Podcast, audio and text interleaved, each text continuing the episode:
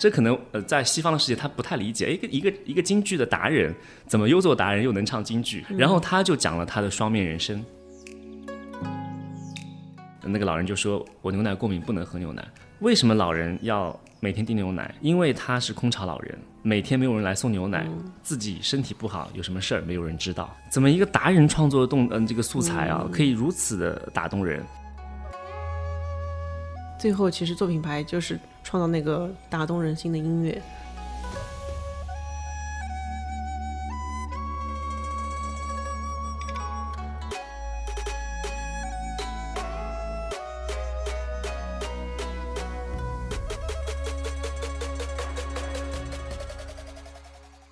温柔一刀是一档刀法旗下关注新品牌新营销的播客节目。刀法是全球品牌的营销智库，我们的使命是成就中国好品牌，带领走向全世界。做品牌找刀法。如果你是品牌人、营销人、广告人、创业者，并且想在品牌营销领域精进自己。欢迎添加刀法杠二零二二咨询我们的两万家品牌操盘手俱乐部会员服务。Hello，大家好，欢迎来到温柔一刀。我最近有个想法呢，就是做品牌的人其实要越来越了解抖音这样的一些新的渠道。我甚至觉得不懂抖音的创意不是好策略，所以我一直觉得。就是品牌人，因为我们前段时间做了一场直播，关于品牌人、市场人应该如何面对新的变化去转型，所以我觉得越来越多的品牌人其实要学会如何在抖音做品牌。那么因为这样的一个话题呢，今天就请到了一个我的朋友，他是巨量引擎市场传播负责人流量，然后他的英文名叫李昂，他中文名叫流量，非常吉利的名字，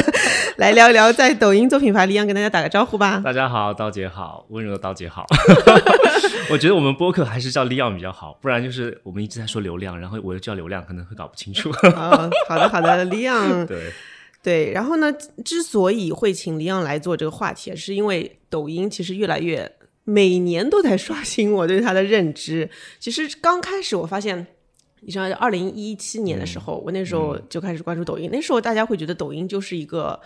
呃，跳舞的或者内容平台，后来呢，它变成了一个电商平台以后呢，大家又在上面猛做。呃，我自己的印象里面，就是猛做都是种铺量啊、达人啊、直播啊，把它当成一个渠道。但是最近呢，我发现抖音又变了，它又不只是这些。呃，偏铺量的带货的内容，其实也多了很多品牌 campaign，比如说会看到喝一瓶八二年的雪碧啊，什么香菜白香菜的白象方便面啊，还有甚至啊，我跟你说，我我非常非常惊讶，就是那种大牌都进来了，包括我很喜欢一些国外的，比如说什么 Net-a-Porter 啊，我都发现都进来了 LV，所以我觉得抖音真的是每年都会刷新我的认知，我就想问问李昂，你在其中你觉得抖音到底在发生什么样一？些改变，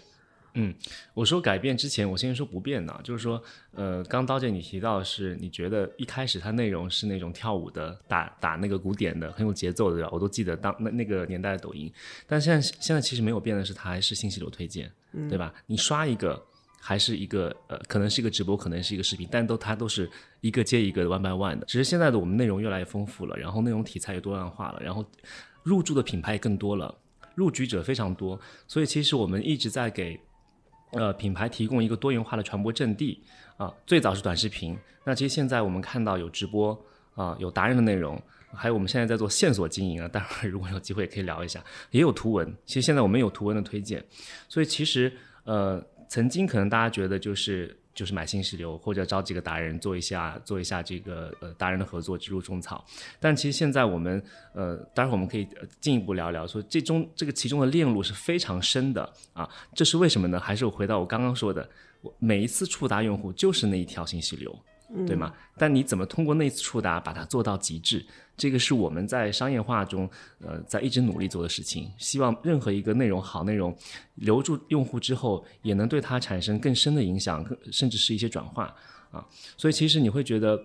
现在抖音其实变得是更加多样化了啊，因为它需要满足更大体量的用户、更大体量的客户。啊，还有整个生态的这些繁荣啊，当然，另外一点，我觉得呃也会看到，就是就是 就那句话，林子大了，对吧？就是确实很多的这个内容，它就会不断的新的内容不断的涌现，中间也会确实会有一些劣质的内容啊。那其实现在平台也在对这些呃劣质内容进行积极打压，然后我们也还是希望呃更多好的内容可以被看见，可以被用户看到，可以被品牌这个能够传传播出去。变的也变了，就是更加多元化了。没变的不会变，就是我们还是鼓励好创意、好内容。因为上次我跟李昂在呃吃饭的时候，他说到，你说到你其实之前是你其实是四 A 广告公司出来的嘛，然后你是嗯、呃经历过品牌创意广告的不同的时期的。然后那你觉得，以前做品牌、做内容、做广告和现在在抖音上去做品牌，你觉得发生了什么样的变化呢？嗯我我是这样认为，我觉得最大的变化是曾经的那套品牌的方法是去做品牌的定位，讲一个很好的洞察，然后去做广泛的触达，把这个品牌的内核以及它它的可能它的产品所代表的 benefit 都能够通过非常简短的一个讯息传递出去，规模化的触达，对吧？但现在有个很大的问题，没有一个渠道可以去放一个我们曾经叫的 hero content 了。对你发现现在没有这样的渠道了，所以我觉得最大的变化就是你必须把曾经传统的你我们被系统化训练的那一套品牌的定位、呃洞察、呃这个 benefits 这些这些讯息能不能放在现在看起来是分散的渠道？待会儿我可以具体来讲，就是说这个中间是有很大的这个呃技巧，你要懂得这个抖音的语言，懂得抖音各种各样丰富题材。但在这么多相对比较复杂的体系中，你依然能够坚守这个品牌的内核，这个是更有挑战的。这是我认为最大的变化。哎，对，我觉得，我觉得你说这个特别的有道理，因为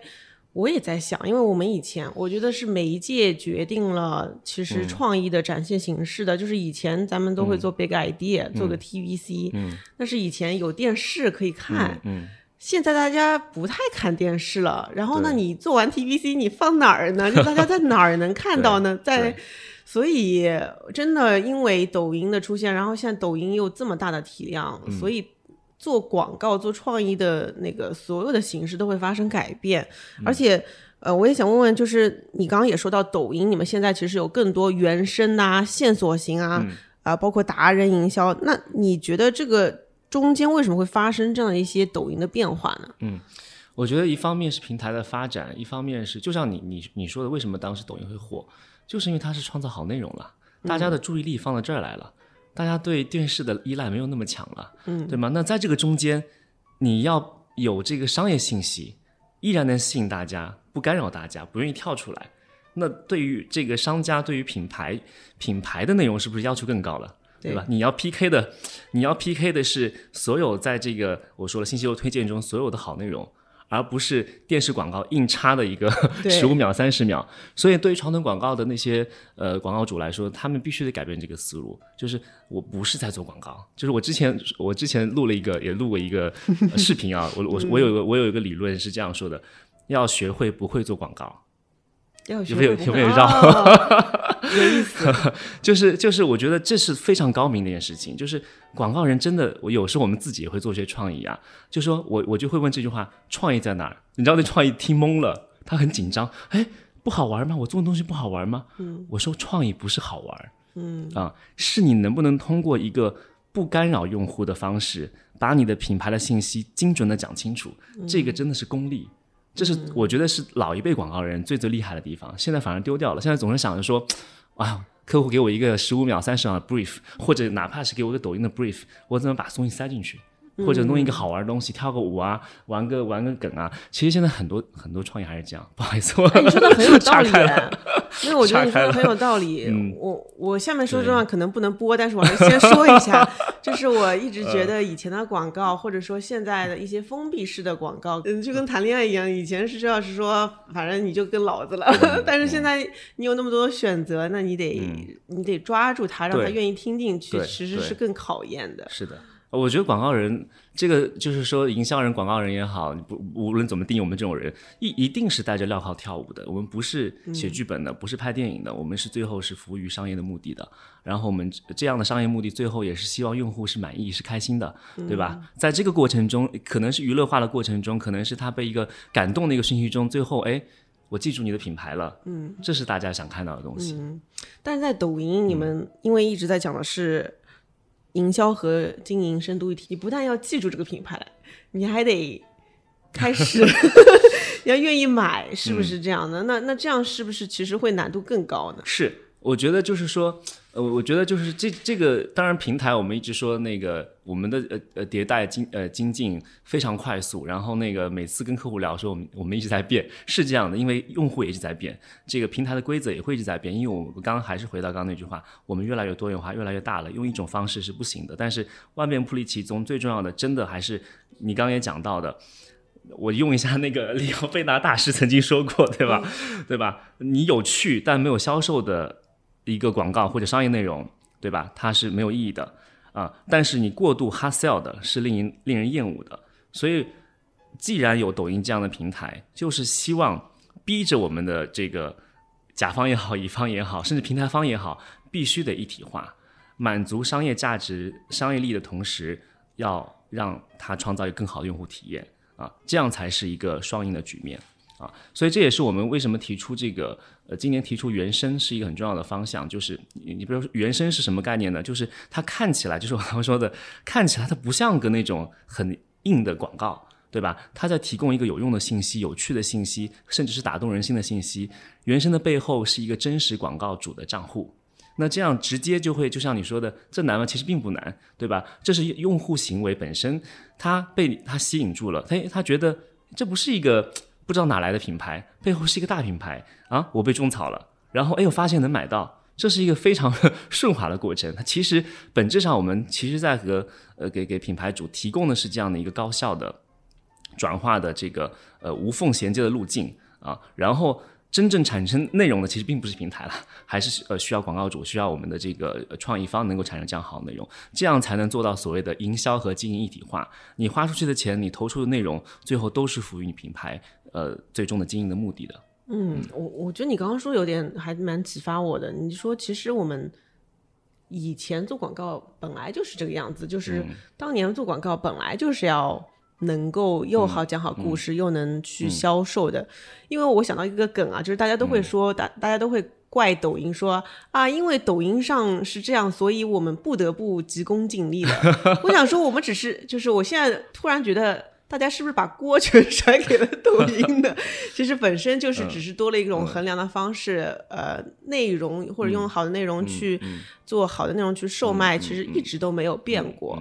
这点我要我要补充一下，就是为什么有有些呃市场会有这种的想法哈，我就说了，平台也在发展的过程中，平台很大，很多规则是慢慢建立的，但也也许在一段时间内，哎，大家会发现那种很有刺激性语言的广告，或者那种低价的，或者那种比较有煽动力的那种，可能一定时间会火一下，但是那不是常态，对，那也不是平台希望鼓励的方向。但什么是好的？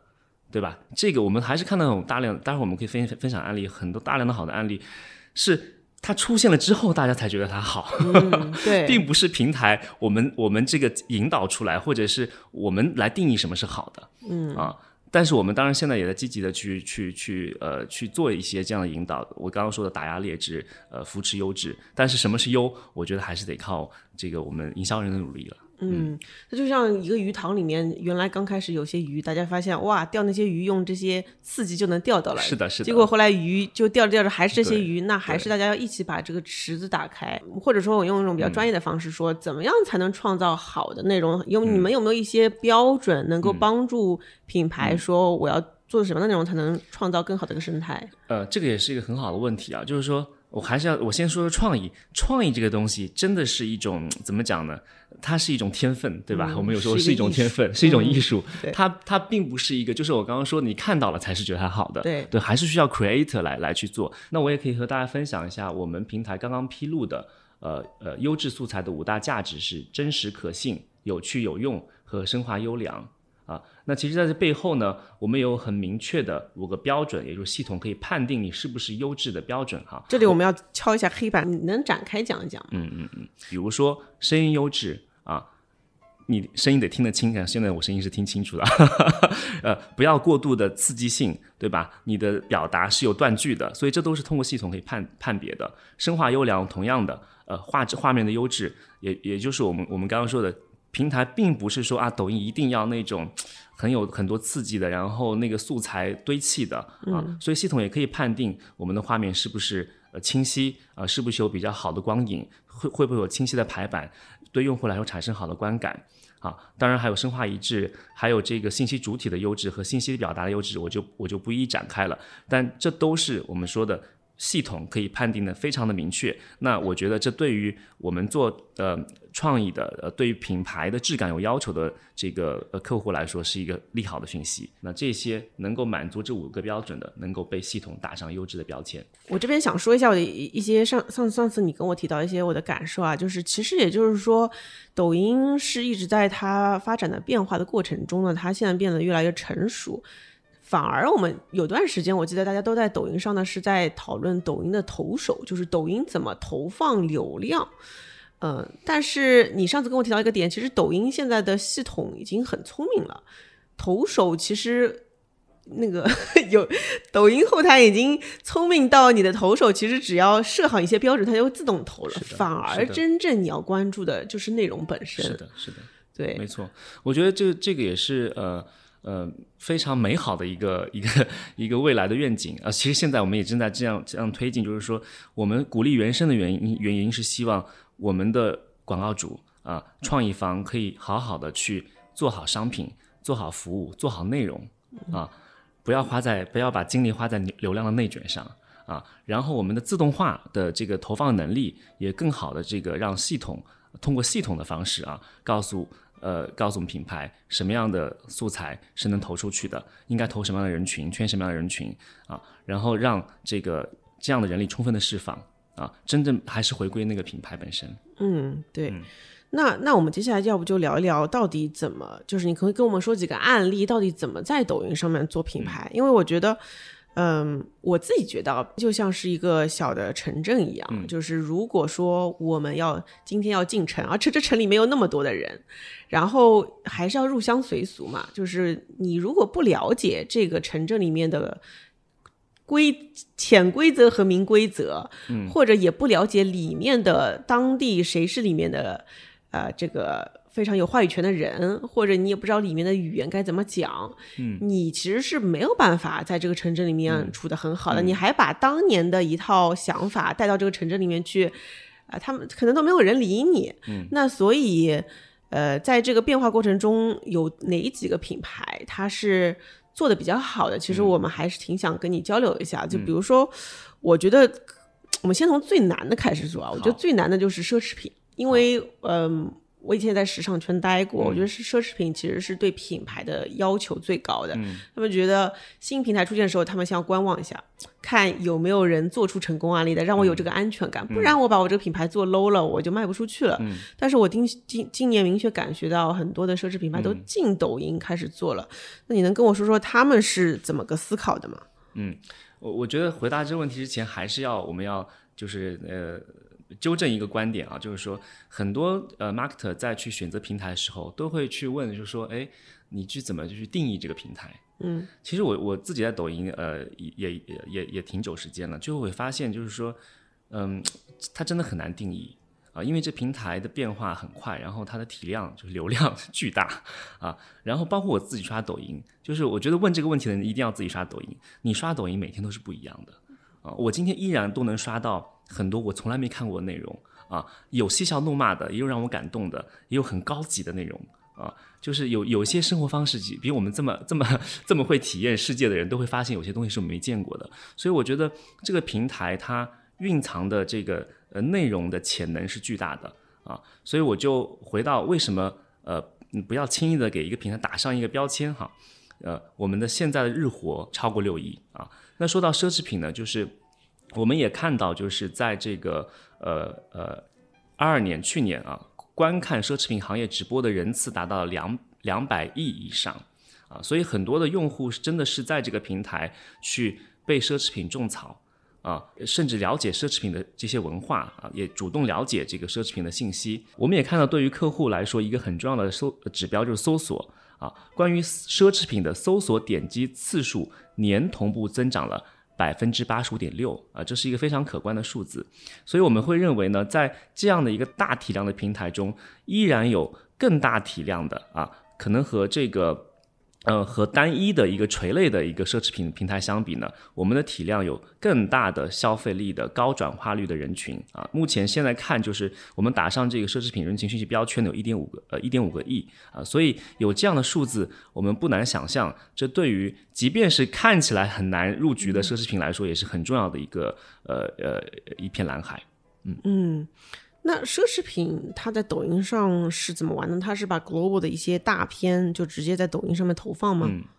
其实这个这个也很有趣。最近呢，呃，开放之后啊，就是很多那个 global 的奢侈品的这些老大们就要来中国，对，来嗯 visit。然后我也跟他们交流了一下，我觉得我我觉得也很好玩，就是呃，我 lo local 的团队呢总是有个诉求，哎，你能帮我们说说，嗯，在抖音上不能只放 global 的素材，对对对，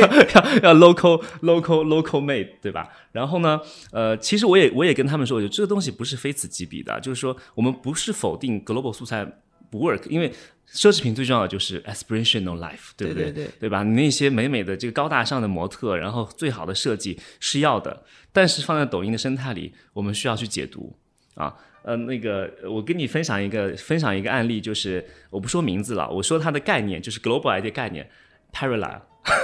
平行，对吧？一听就是非常 luxury，对吧？你不知道他说什么，然后那条片我一看三分钟，三分钟，然后很美，一个一个模特走来走去的，然后各种这个很你你你觉得很美的视觉元素，然后我会，然后我就觉得这个中国的团队就很很聪明。啊，他用这个元素在中国解读了。Parallel，他其实就找找到了中国的一些达人，我记得很清楚一个画面是一个京剧达人。啊，这可能呃在西方的世界他不太理解，一个一个一个京剧的达人怎么又做达人又能唱京剧？哈、然后他就讲了他的双面人生。啊，就是短短的十几秒也拍得非常美，非常的高级，很很重要的是我又回到原声对吧？用他真实的账号发的，用达人真实账号发的，用品牌真实账号发的。啊，所以我就觉得他非常好的带入了，用一个很好的这个 global 的 idea 放在了中国，找到了我们抖音的原生的达人啊，然后变成了一个呃可以去呃去去分发的这样的一个好好的素材。哎，这个是真的是蛮聪明的。我真的觉得他们其实就是要找一个翻译官嘛。对，其实昨天真的，昨天就有一个呃海外很有名的一个品牌，然后呢，他就在跟我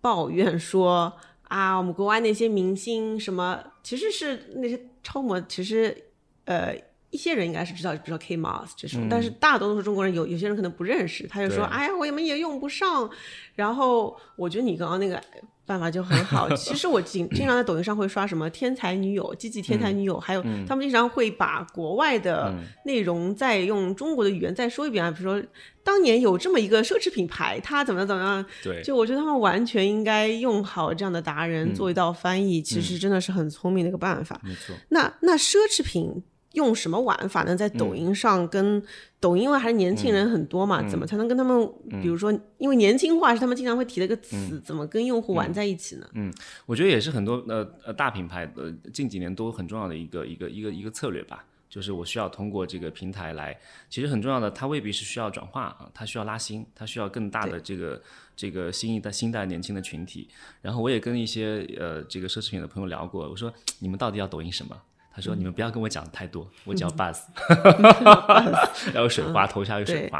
啊！所以其实我们前一阵我我觉得那个呃，其实我不说品牌，可能大家都知道，就是草间弥生那个那个系列，波点的那个系列，就全球都有各种各样好的创意。我觉得他在中国在抖音做的也很好，很简单的一个一个互动，就是做了一个这个波点的一个贴纸挑战赛。”啊，所以我觉得那那个小小的创意，真的是让抖音所有的这些呃知道这个品牌、知道这草间弥生的或者不知道的都玩在了一起啊。我觉得最终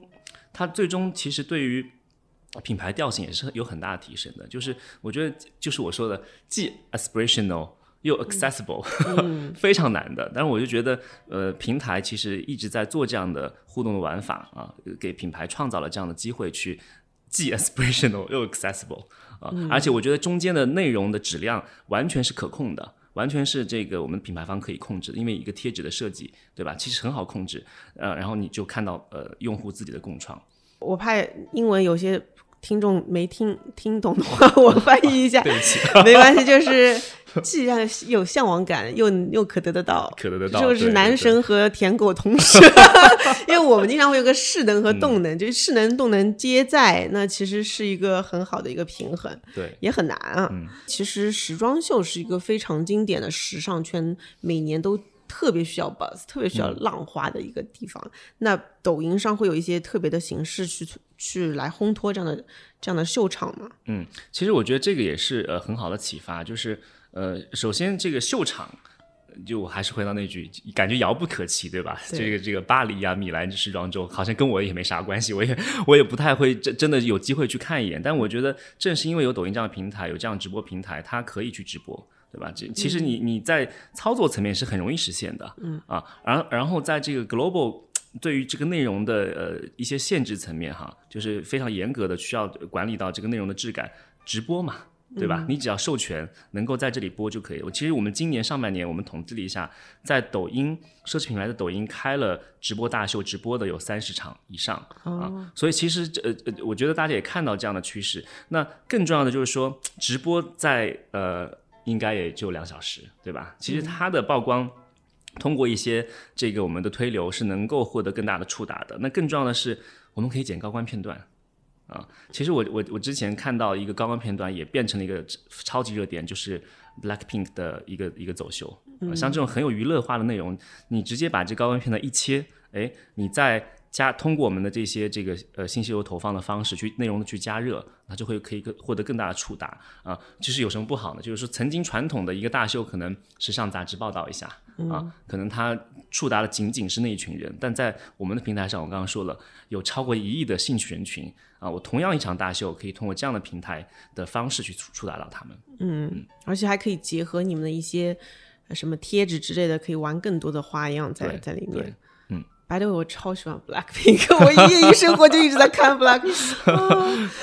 呃，我觉得就是说，我觉得还是就是说你，你一定要和用户兴趣结合嘛。你说普通用户他，你你跟他说有场大秀，他不一定会预约观看的，嗯，对吧？但是你跟他说，哎，我喜欢的一个明星也参与了一场走秀，我会去观他，我会看他穿了什么品牌，他穿了什么样的穿搭，你慢慢这样的文化就呃就建立起来了，品牌的认知又这样建立起来了。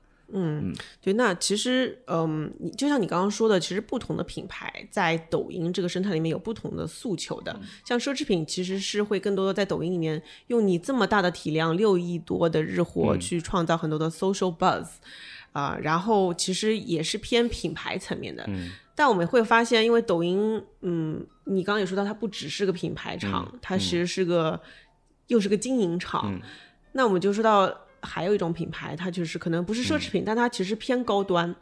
嗯，那它其实以往会碰到的一个问题是，它既要那个逼格在那儿。嗯、就是它真的还是要 aspirational，、让别人觉得我不掉价，但同时我还是需要卖出去的。那像这种高端品牌在抖音上能够又种草，而且而且这些高端品牌呢，它还有一个问题，它有时候是国外很有名，但是国内它就没有名。那他所以他就既要也要还要，是个典型的最难的案例。你觉得这种有没有一个比较成功的案例在抖音上做的比较好的？呃，其实我们这这样品牌，我们平台最欢迎的。我们 平台就是希望客户能够既要也要还要又要都在平台上做，我们叫众收一体的这个这个方法论啊、其实这样对于营销效率是呃极大的提高啊、就是说你你花的每一笔营销的预算，最后是能看到你的你最终平台转化的。当然和品类有关，所以我觉得呃呃，你你你刚符合这个符合这几个要标准啊，就是我觉得有一个品牌就很适合我们来说，就是奥伦纳素。啊、我最近狂买了他们那个贵妇的面膜，你可以跟大家介再安利一下，借这个 借你的这个呃我们的博客也安利一下。对对对，他他其实是在国外那时候，嗯，就很有名了。但是他的确在中国不是很有名。那时候在美美国的时候就一直喜喜欢买啊，就是奥黛丽·赫本啊、和玛丽莲·梦露都很喜欢他，而且他就是。呃，传说中品牌创始人治好了匈牙利王妃的面部痤疮，然后其实我很早就认识他们的呃他们的团队了，是因为有一年我去中信资本去分享的时候呢，他们团队那时候还没有上抖音，他们很苦恼的坐在台下面，因为当时我在分享动食人，他们就说：“对啊，我们是势能品牌，我们是很高端的。”但是我们也是要创造利润经营的，那你觉得我们该怎么做呢？其实后来我就每一年，其实我还是挺关注这样的品牌，我也很好奇，像这样的品牌，它怎么样才能既逼格不掉下来，又创造好的经营？所以我我会发现他在抖音上其实有经历过几个不同的时期的，但他现在是越做越好了。嗯我觉得，我觉得对于这样的品牌来说，就是呃，你既要又要的，你都想要，对吧？你必须得坚定信念，你品牌的自己的内核一定要更加强大。就是因为我就说了，你你的打法是非常多的，打法如果一多会乱嘛，你会你会动摇。哎，我发现我这个东西需要跑量，需要转化，我是不是要改变我改我的 message，对吧？我是不是要改我的调性？其实这个时候你怎么坚持住，然后又能符合这个生态的规则去玩，这是最大的挑战。所以我我我觉得，呃，既然说到这个品牌，我觉得也是一个平台比较通用的一个玩法，很多品牌，呃，尤其是美妆护肤这个品类，呃，相对来说比较成熟的玩法就是。呃，我们也呃得说黑话了，但不是黑话，其实就是简写啊。新推搜值，新推搜值，嗯，呃，我解释一下啊，新就是呃，就刚刚你说的要种草，对吧？嗯，我们的新就是巨量星图啊，有很多达人，我们有上百万的这个星图达人可以去呃帮助品牌进行种草啊，它的内容可以有调性啊，它内容可以有说服力啊，它内容也可以生动有趣。然后，然后推呢，就是。通过一些这个流量加持的广告助推的手段，把这些种草的好内容再推一下啊，因为达人的种草可能每次选呃十几个甚至几十个，它有一定的嗯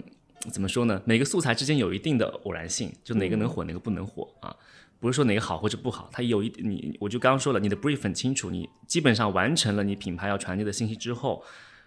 有一些。技术性的或者一些 玄学上面的，它火就或不火，对吧？不清楚。然后我们把火的赛马出来推啊，这叫推。搜就是你会发现，哎，你种草了之后，你应该也已经有这个行为，就是刷抖音都会有这个行为。你看到这个呃呃这个剧情主播他提到了这个点，或者一个垂类的这个评测主播他提到了这个成分。你用户会主动去搜的，对对吧？而且我们搜索的工具也做得很好，你一搜，它就要知道你要猜你搜什么。嗯，然后我们在这个呃种草的这个内容上，呃呃，挂个小蓝词，其实直接又又我刚刚说了，就是缩短了，极大的缩短这个路径啊。然后呢，新推搜说完了之后就是直播啊。你这个时候基本上，你看我刚说的几种方式，其实都可以在很短的时间内发生的。也就是他在刷几条信息流之后，刷到达人的。哎，刷到一个这个呃呃二次剪辑的一个一个种草的素材啊，可能是一个促销的素材。哎，然后第三个刷到的就是我们的直播间，官方直播间。然后大大家就比较熟悉官方直播间。哎，我大概知道什么成分。哎，又是我喜欢的品牌，又是比如说像像这个品牌是你本来就觉得很很高端的品牌。哎，发现直播间在在在卖，然后价格也不错。嗯，呃，功效讲得很清楚，新推搜值就完整了。所以这是一个嗯，对我们来说是一个非常。呃，非常完整的链路，然后也给这个呃广告的呃营销提效，就是所谓的营销到经营一体化，带来了极大的这个效率的提升。嗯，因为我完全理解，因为我就是这个全链路最后买下了他的贵妇面膜，我买了一堆，你知道吗？因为的确就是先看到了说，哎，这个内容，而且它是先是有有一个短视频，是他那个贵妇面膜，因为他在涂在脸上，然后后来我就开始去。去搜了，搜了，然后过两天就直播间一直推给我，我就直接没忍住买了。我的确觉得抖音这这件事情就是做的很很厉害，很快，是因为以前你可能看到一个内容，你要去百度搜或者去其他知乎搜，搜完然后你再去天猫买。现在抖音里面就是直接啪啪啪啪全给你搞定了，全在这一个平台里面，没错，完成了闭环。对，你看你像你这典型的就是这个品牌想要的目标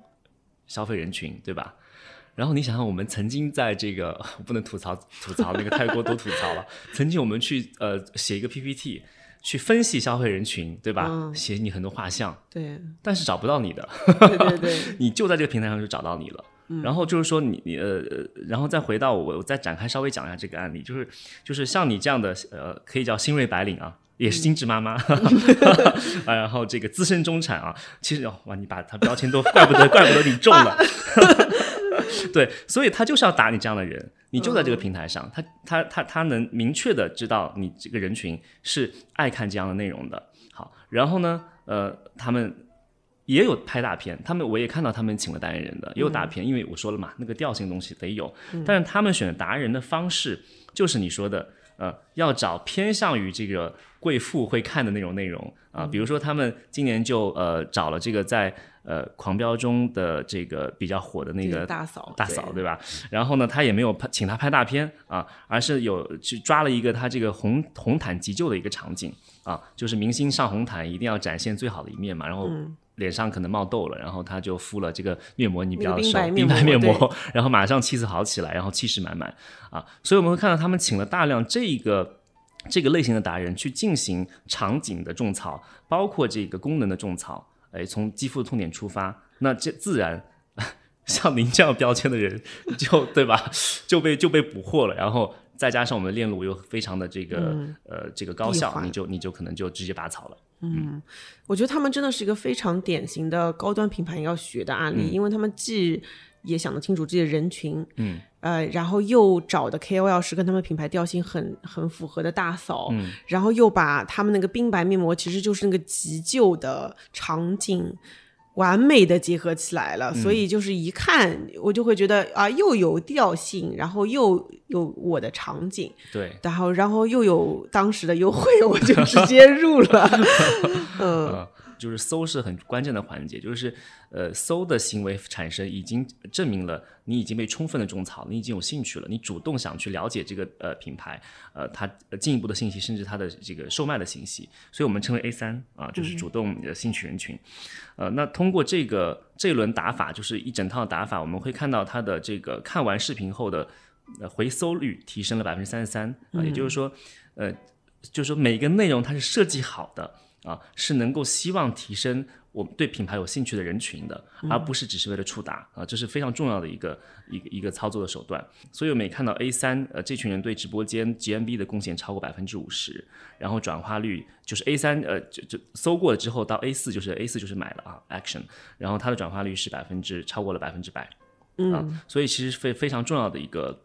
呃一个从重到收的我们称为重收一体的策略。嗯，对，我觉得这这个数字。也非常有意思，因为最近在跟一些品牌聊，大家会聊到说啊，我们 A 三的获客成本越来越高了，啊，说已经不像前两年那么简单了。我我就其实很想说，那前两年那时候是遍地黄金啊，就那时候还没有那么多人发现你的确 ROI 高，但现在是你真的要想一想你的洞察到底是什么，人群到底是谁，场景是谁，你到底有没有那个品牌的势能感？嗯，其实。如果想清楚这些，再把内容做好，再用好刚刚你说的这个新推搜值，呃，其实还是可以嗯。发现真正的需求，并且创造好的内容去激发的。我觉得最后 A 三的数字是能够验证你的很多的洞察和想法。我觉得品牌品牌主就是我们的听众，应该很多品牌品牌方的品牌经理啊，对，我觉得不用过于焦虑，就是呃，其实。平台也一直在演进，就 A 三去年的时候正式就是做一个平台级的重要的战略提出来，也是去年的时间。对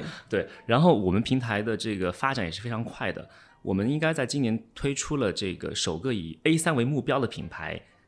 广告产品。这个是哪个工具？哪个产品？种草通啊，种草通啊，对对啊。所以这样的这样的一个产品，本质上其实还是为了帮助品牌主提供最大的。那个营销的便利，但是回到那个我们自己的，就是就是品牌方的自己的内功得做好，对吧？你的选品，对吧？你的内容，你的达人的甄选的策略，你得做好。嗯，对。所以其实，嗯，我也觉得是让品牌的内容更加有安全感。嗯。那那我觉得，OK，我们刚刚说完奢侈品牌跟高端品牌，那我们再说说，呃，其实我经常还听到另一个需求叫老牌换新。嗯。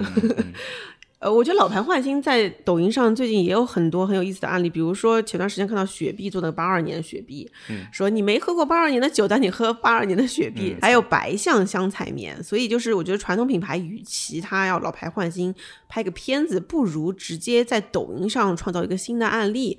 啊，你觉得有什么可以借鉴的这样的一些方法吗？嗯，我觉得这个还是得得从这个呃，得从我们的对于呃。选品的思路来说起啊，嗯，为什么品牌总会说品牌老化呢？我觉得两种可能性。我觉得一种是，当然我之前服务服务过一些大品牌，它的这个对于产品创新的呃这个那个要求极高，所以它相对来说很慢啊。那它必须得做一些产品概念层面的创新啊，设计新的场景啊，或者是设计新的组合。那还有一种就是呃，像老牌啊，它可以做产品的直接的创新，但这个有个很大的 bug，你知道是什么吗？是什么？最大 bug 是创始人，就是就是我我当然我非常呃，当然我也服务过类似这样的老牌，就是其实我觉得我很尊重这种。呃呃，很有工匠人精神的这种老牌的这种创始人哈，因为他们就是当时就打江山打下来，他们很知道，就是他他他，我觉得他有一种天赋或者有一种有一种感觉，他是知道市场喜欢什么的，所以他做产品创新是极为小心和极为克制的啊，就是很像现在的一些厉害的产品经理的这种，就这些老牌创始人，其实他本身他自己就是产品经理，所以他非非会非常守着那个那个部分啊，就是我大多数的这种老牌还是会。坚信这一点，但是我觉得，呃，现在确实不一样了，因为我们的新品的速率太快了，而且是放在抖音上让用户来投票的，嗯，对吧？一个口味怎么样，呃，一个产品的形态怎么样，嗯，瞬间就可以知道反馈啊，所以我觉得这个中间，哎，是不是得让 那些老派的创始人也看看这个抖音的年轻人到底对什么会动动手指来投票？对，我觉得是挺有意思一件事情，因为他们更懂得原料，更懂得供应链，呃，更更懂得，也许更懂得这个大众市场的需求，但是把他的这个专业的知识经验放在这儿啊，我觉得就可能也许会有碰撞。所以我觉得白象这个案例呢，呃，我我觉得也挺有趣的，就是。呃，你刚刚提到呃香菜面嘛，对啊，就是你一听香菜，就是我也不理，我是一个很爱吃香菜的人，嗯，我很讨厌吃 香菜，我们正好站在反立面，我不理解你为什么 不爱吃香菜，嗯，那这件事情本身有冲突啊，嗯，然后他们就发现，哎，在抖音上就是一个很有冲突的一个话题点，话题播放量香菜相关的话题在抖音超过四十六亿次，嗯，很简单，这个次数创始人们来看一看，哎。发现市面上的供货的产品很少，嗯，他就把这个香菜做到极致，嗯，好了，系统一定会欢迎争论的，欢迎讨论的，越讨论获得越多流量，它就会火啊。所以我们发现这个是一个高搜索但低供给的品类啊，呃，然后也许很多人是来猎奇，来想想想想，呃，想想了解一下，对吧？那它自然它的这个搜索量上去了，它的这个销量也会上去。啊，然后呃，我觉得产品创新也也十分的跟进，就是它呃呃，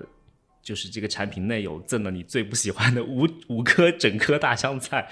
极致的香菜盛宴啊。嗯，我觉得这个真的蛮有意思，因为我觉得老牌换新其实就像是说，嘿，我还在这儿呢，就是不然我已经把它遗忘掉了这样的一个牌子，他又找到了一个这样的一个冲突，用这样的产品在上面引爆，那那。这只是一个噱头呢，还是说它后来销量也也是很很不错的呢？我们我们现在看到的销量是呃二十万组单品全部售罄啊，呃，然后刚刚提到的就是搜索词啊，因为它本身就平台，你你我咱们说的势能对吧？平台本身就有很大的这样的话题，那这样的产品一旦出现，搜索词呃跃升至品牌词的 top 二，呃第二位，然后 GMV 提升了三倍。啊，然后更重要的就是品牌方最需要的，尤其老牌换新最需要的就是新客，超过八成是来自新客的啊，所以我觉得这也是一个很好的一个案例，就是呃，告诉我们的品牌方啊，要做一些更大胆的尝试，呃，更更多的是从用户的兴趣需求出发去做一些这个呃产品的创新。嗯，对，因为我也经常给一些这种老企业、外企业做顾问，我觉得他们经常。啊，我是在他们年终的复盘里面才知道，他们曾经出过一个这样的产品，但真的是没有人知道。我觉得其实，嗯，像这个白象的这个香菜口味的产品，就是非常典型一个案例。怎么把一个中间可能有个特别的品拿出来，在抖音上创造这样的冲突感，然后让大家再一次看到这个品牌，真的是很很很我我觉得老老品牌去在这方面的尝试比较保守或者比较克制，我觉得也是有原因的，因为渠道铺货是很难的。对这个，我觉我觉得我也深有同感，就是你一个新品牌，你要说服渠道商，对吧？你你你能够把那个非常小批量的先铺出去就很难。所以，但我觉得很适合抖音做这件事儿。对，是。对，嗯，最后我们想聊一下全周期生命价值这个概念，因为我知道有个新锐品牌，它是抖品牌，叫诺凡巧克力嘛，它在抖音上面打爆了这个松露巧克力这个单品，而且呢，它不只是在抖音内部，它在其他渠道上也做出了外溢这个流量引流的效果。那我一直其实比较好奇，它是怎么通过抖音打通它全网的营销的？嗯我觉得一个品牌、一个产品需要有这个我们说的全周期生命价值啊，就需要源源不断的去思考，呃，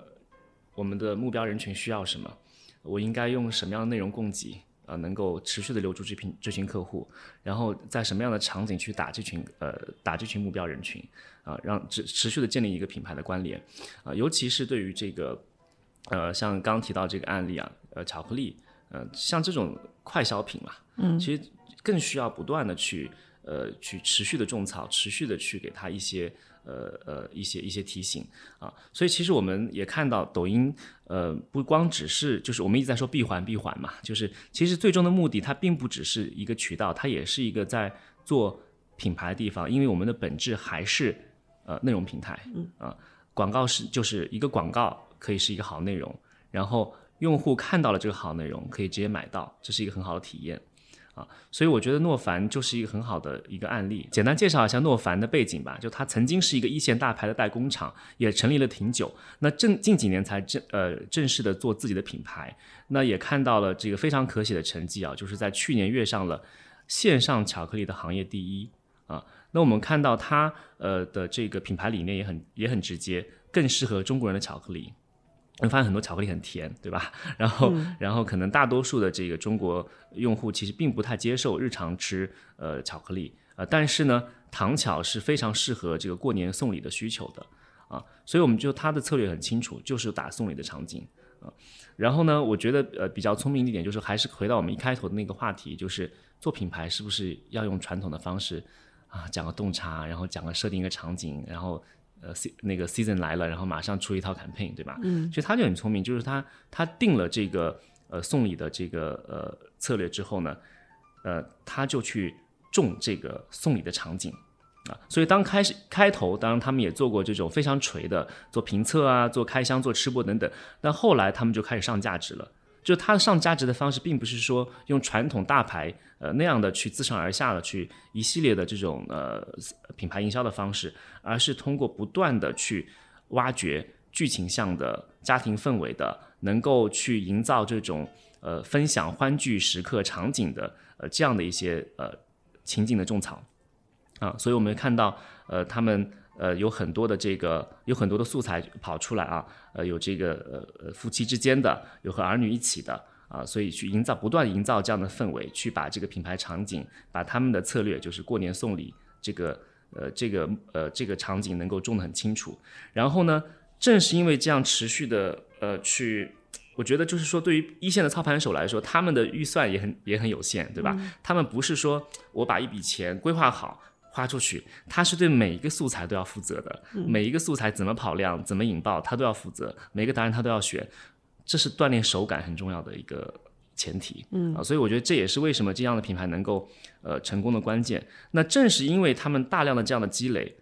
一定会有一条爆。就是爆是一个结果，就很多很多很很多我们传统的这个呃提案都会说啊，我们要做一条最早的时候是做一条 viral video，啊都搞错了，那是个结果，那不是你提出来就是个 viral。所以我我我昨天又特别看了一下，就是他们爆的那条视频，我真的感觉是积累在大量的这样的尝试之下的。那个视频我跟你分享一下，大概的剧情是这样的，嗯，一个送牛奶快递的呃呃这个小妹妹。每一天都要送一瓶牛奶给一个老人，嗯，发现那个老人牛奶都囤着没喝，嗯，啊，后来妹妹觉得，哎，问他为什么，对吧？然后妹妹那个老人就说，我牛奶过敏，不能喝牛奶。那妹妹就就是就是觉得，哎呀，那为什么还给你送牛奶？不如把你取消了，啊，然后那个老人就很难过，去投诉他，说为什么要取消？后来一个反转，我们都很喜欢反转，我觉得我都被感动了，对吧？你知道吗？为什么老人要每天订牛奶？嗯啊，因为他是空巢老人。哦啊，他会他会认为，如果每天没有人来送牛奶，自己身体不好，有什么事儿没有人知道。哦，超级强的一个洞察，你知道吗？我们天天说洞察洞察，呃，这个我就觉得，哎，怎么一个达人创作的动嗯这个素材啊，可以如此的打动人？然后后来当然后面的呃剧情就是这个呃他们一起过年啊，还是还是个圣诞节我记得啊，一个反转也很自然，就是融入很自然，很原生，用我们的话说很原生，极致的原生啊。那这条片就爆了，然后我就在想这条片。如果我们用传统的这个 marketing 的逻辑去理解这条片，可能过不到品牌 总监，因为他讲的不是一个日常生活中的故事，嗯，对吧？但是我就想，为什么他会爆啊？呃，这个我我的感受是这样的，我觉得他还是回到了他的策略，就是送礼，嗯啊，送礼的背后是什么？有是不是有一点内疚？嗯，因为长时间没有陪伴父母。他是有点内疚的心态的，我觉得这条片就是把一点点的内疚放大到极致，嗯。啊，这是当然是我后话，我不知道他们当时是这么想的，所以我觉得这就虽然他们呃日常的赛马有大量的这样的尝试，我觉得真的是要培养手感，到底怎么样的人才能戳中这个这个我们抖音用户的这个痛点哈，甚至是泪点啊，然后我就看到就是说，当然我们可以分享一下结果，就是这条片呃爆了之后呢，大概是七千万加的曝光啊，然后呢。带来了大量的搜索，大家都会搜到底是哪个品牌做了一个这样的呃这样的一个故事，然后瞬间我就刚刚说了嘛，新推搜值直播间又涨了，所以就是通过这样的方式，日常种草的方式，呃，我觉得对于这样的新兴的品牌，可以快速的可以获得呃认知，同时也收获销量。哎，其实你刚那个说那个故事我还挺感动的，我想问你，你那个片子看到它是一个 TVC 般的制作吗？还是它是个小制作呀？呃。这个也是好问题，我觉得是花了点钱的，嗯，不是完全的那种原生达人，但绝对到不了 TVC 的程度，哦，到不了 TVC 程度。对，我就在想，也许这真的是广告创意人的新的一种方式啊，因为我觉得应该学习一下啊。但是我明显觉得那个像，因为我看过很多 TVC 的脚本，我觉得那个脚本显然不是一个传统广告导演或者创意公司拍出来的。首先它是竖屏，然后它的镜头其实非常快。它镜头就是它的镜头语言，其实切的很快，啊，不是那种很温情，就是没有什么很刻意的煽情，就是我们会发现很多的，一说要拍一个这个过年新年片，就开始那个，就是那个音乐起来了，然后那个谁谁谁回来了哭了，然后他还他是有一点小戏剧性的，嗯，就是这种戏剧性有点超离脱离现实的啊，所以我觉得这些点都是，我就说了，它确实不太像广告，不是广告的广告，所以它。我感觉他真的很像，就是以前因为一个一个 TVC 好的要三五百万嘛，那现在一个好的内容可能就不需要这么多钱，可能就五十万、三十万到五十万，但是你又可以。做很多条，而且你可一旦火了，你就可以用抖音的数那个推流的工具把它给放大。对，没错。那那真是比以前，因为以前就是要做一篇片子要这么多钱。而且你想，以前一条片子有多少人、多少层的审核，对吧？多少层审核，这种创意可能就被杀掉了。对，一定有很多主观的因素，可能会觉得这个过于戏剧，这个不 on brand，对吧？对。我们经常会听到这种，但是但是你到了这个平台上，我就说了，让他自己去赛马。对啊，只要你呃有一些底线，品牌的底线，你不要超出那个我们的策略范围。比如说，我要打这个送礼的情景，嗯啊，我要有一定的温情，有一定家人团聚的这种这种这种氛围。我觉得这些底线在，让他们去赛马，嗯。这个很有意思，因为我我想到了我我当年不是做那个一二三的 CMO 吗？我们一二三不就是一直换衣服嘛，四百九十元随便换。然后我当时听过有这么一个创意，其实当时是感动的，但是我当时因为钱不够，我就没有做。但我觉得如果当年有抖音这样的话，我就做了。他是说有一个女生天天都在换衣服，嗯，然后她的男朋友一直在说好看好看，真好看好看。但她的片尾最后这个剧情是。突然有一天，就是她展现是那那个男朋友其实一直是瞎的，他一直是个看不见的，但他一直说好看，然后那个女生也一直。还是不厌其烦在他面前不停的换衣服，就当时我是觉得很感动的，但觉得为什么没拍？但不哦，不然就是当时是觉得嗯没有办法，因为当时这个片子拍摄要三三百万多，然后后面再加上传播，你知道的，以前先是制作，是的，是的，然后其次你还要配，嗯呃，可能三至少三倍到五倍的传播预算，是的，那你要全压在这个上面，那个赌赌太大了，我就不敢说这么感人。的片子，它会不会变成一个只叫好不叫座的？嗯，但是如果是抖音的话，那我就给一个达人五十万，嗯，你去拍下来，然后如果做得好的话，我再推就好了。是的，所以我觉得这种方式真的让创意其实会、嗯接下来会发生很多变化，还真的挺感动的。嗯嗯，我觉得还有很重要的点就是说，你看我我我刚刚说的案例，其实它很出圈了已经，但是好像圈内没人知道，对不对？我觉得这个也是很重要的启示，就是说我们在去呃去思考怎么做品牌这件事情上，真的要去了解生态，了解平台到底在发生什么。嗯啊，因为这个世界太大了，就是抖音的生态。呃，也非常的也非常的庞大，所以我觉得，嗯，真的要呃就是把自己沉浸其中，才知道那个手感，做品牌的手感怎么做啊、就是像刚刚你分享那个案例，我就觉得，呃，确实是做品牌方一定有很多的制约和限制，呃、但是在这个中间，你是不是能守得住你的那个，就是我就是说你的内心的那个那个东西是不是足够呃硬核，对吧？我知道我要的底线在哪里，我要表达的是什么。